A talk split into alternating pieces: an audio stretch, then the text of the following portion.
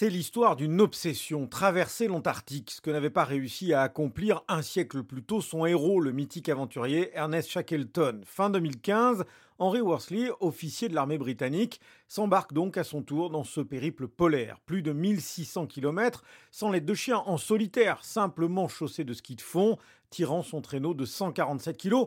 Voici le quinquagénaire dans cette étendue de glace. C'est cette expédition que raconte le grand reporter américain David Grant dans ce petit livre de 150 pages, The White Darkness, que recommande Sixtine de Beaufort, libraire chez Mola. David Grant, c'est vraiment un conteur. Il est fasciné par les destins euh, un peu euh, improbables. Et là, c'est exactement ce qu'il fait avec, euh, avec Henry Worsley. Il se fascine pour des hommes qui ont des rêves, des rêves démesurés, sur lesquels ils vont parfois se briser les dents, mais il arrive à, nous conter ces histoires et à nous faire rêver, nous, à nous donner envie aussi d'aller à la poursuite de nos rêves. C'est des paysages hostiles.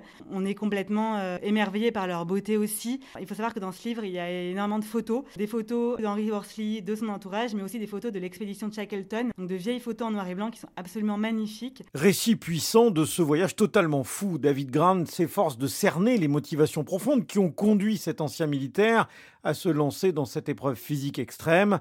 Adrien Bosque est l'éditeur de The White Darkness. Il y a sur le, sur le livre cette citation de Thomas Pynchon qui résume bien les choses. Tout le monde a son Antarctique. Lui, cette obsession, c'est de reprendre la trace d'Ernest Shackleton. Pour d'autres, eh bien, c'est une, euh, et pour chacun, c'est sa propre obsession qui peut vous amener à vous dépasser. C'est une histoire qui peut nous paraître à milieu de chez nous, mais elle raconte quelque chose de profond pour nous tous. Quel est le prix d'un idéal? Est-ce qu'on veut euh, mourir en lion ou en mouton? On tenait vraiment à ce qu'à l'intérieur de ce livre se trouvent les photos parce que cette expédition a été euh, beaucoup documentée. D'abord euh, celle de Shackleton, on est au début du siècle et euh, voilà, ces hommes sur la banquise essayent de survivre. Il y a comme ça une présence qui rend cette histoire folle d'autant plus crédible, je trouve, par les photos parce qu'elle est tellement folle qu'on en vient à douter parfois. Et Worsley, c'est pareil, il y a cette nécessité de voir de près et de voir en image, pour reprendre le titre, cette obscurité blanche. Il n'y a rien d'autre à voir qu'une blanche noirceur, disait à propos de l'Antarctique Henry Worsley,